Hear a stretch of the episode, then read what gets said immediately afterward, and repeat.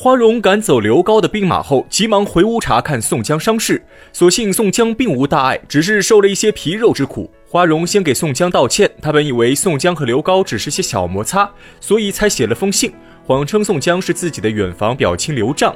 他想着刘高会看在同姓的份上放宋江一马，结果救人不成，反让宋江的身份更加可疑。宋江安慰花荣一番后，也把刘高夫人陷害自己的事情说了一遍。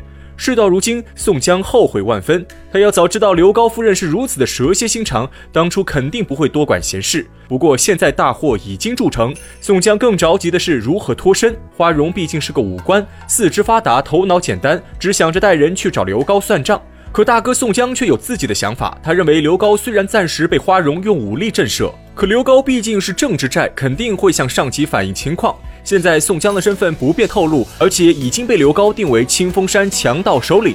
如果宋江继续留在花荣寨中，万一到时候被人搜查出来，不仅自己性命难保，还有可能会连累到花荣。如今之计，只能先去清风山避难。只要宋江一走，花荣和刘高吵破天，也只是文武官员不和，这样就不会产生严重后果。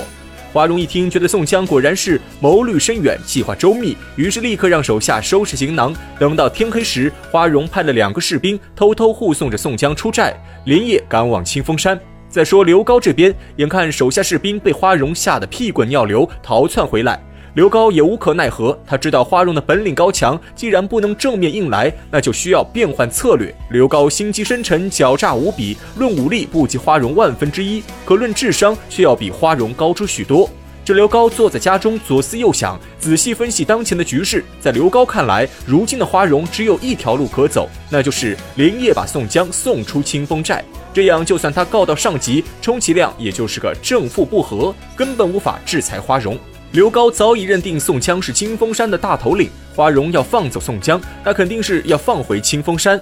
想通这一切后，刘高立刻召集二三十个心腹手下，吩咐他们提前埋伏在通往清风山的路口。如果在晚上遇到可疑之人，直接秘密抓回寨中。不得不说，刘高确实颇有头脑，透过现象看到了本质。而宋大哥的自作聪明，即将让他再次陷入险境。等到了深夜时分，宋江三人刚刚离开清风寨，还没走几里路，便被刘高安排在此处的手下抓个正着。刘高得知抓到宋江后，大喜过望，让人把宋江关在后院，严令不许任何人透露消息。接着，刘高亲自写了一封密信，派一个心腹随从连夜赶往青州禀告知府大人。而此时的花荣还被蒙在鼓里，他以为宋江已经安全到了清风山，只等刘高来上门找茬。刘高却按兵不动，装作被花荣吓得不敢报仇。二人各怀心思，表面上却是风平浪静。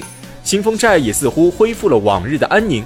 次日，刘高亲随将密信交给青州知府，知府看后当场大惊：花荣是功臣之后，如今却勾结清风山强盗，此事事关重大。知府立刻招来青州府兵马都监。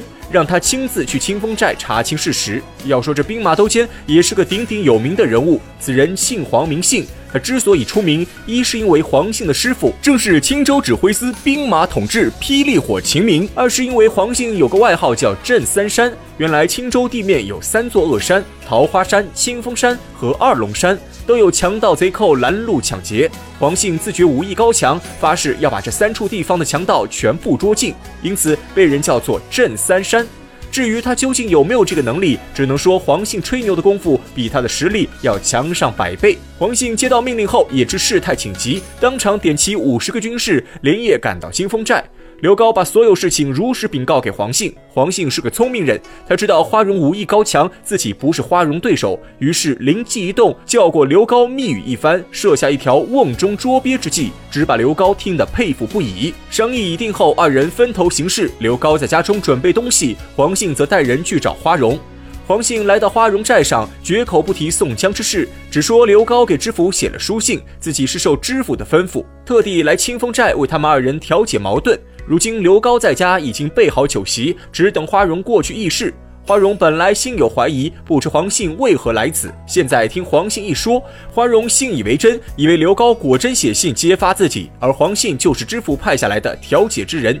此时的花荣对宋江更是佩服得五体投地。他心想，这一切都不出宋江所料，也多亏昨日晚间他已经把宋江偷偷送走，如今没有人证，刘高也无法奈何自己。想到此处，花荣不再犹豫，直接跟着黄信出门。二人策马来到刘高寨中，刘高早将一切准备妥当。黄信带着花荣走入正厅，三人对面坐下。黄信叫人取出美酒，装模作样的说出调解之事。刘高也配合黄信演戏，表示他和花荣之间并无矛盾，都是外人谣传。花荣不知是计，还以为刘高是诚心认错，于是放下戒心，端起酒杯便喝，算是接受了黄信的调解。不料三杯酒过后，黄信却突然摔碎酒杯，屋中瞬间涌出几十名士兵，花荣措手不及，被众人当场拿下。花荣这时才明白过来，黄信和刘高早已暗中勾结，自己中了黄信之计。可花荣心中不服，他自恃宋江不在清风寨，一口咬定自己没有私通贼寇，只是和刘高有些普通矛盾。眼看花荣还不服软，黄信让人直接推出宋江。此时的宋江已被关在囚车之中，模样凄惨无比。花荣一看，当场目瞪口呆，再也无话可说，只能当场认栽。黄信下令把花荣关进囚车，从清风寨点了一百士兵，再加上他先前带的五十名随从，一行人浩浩荡荡赶往青州。他要把花荣和宋江交给知府发落。事已至此，清风寨文武相争的大戏终于落幕。花荣最终还是不敌刘高，身陷牢狱之灾。纵观整件事，虽然是宋江的到来连累了花荣，但实际上花荣被捕的根本原因还在于文武不和，这也是历朝历代都无法避免的难题。文官瞧不上武官，武官也看不起文官。自刘高到任清风寨，他和花荣之间早就注定要有一番明争暗斗，最终的这个结局也在情理之中。这也充分说明了一个现实问题：有能力的比不过会办事的。在官场中最重要的不是自身实力，而是心计智谋和后台背景。花荣再是武功盖世、剑术无双，但在刘高的阴谋诡计面前，一身本领根本没有用武之地。至于教父宋大哥，虽然有一些心机和城府，但终究只是小县城的草根出身，自以为是的计谋手段，在真正的上等玩家眼里根本不值一提。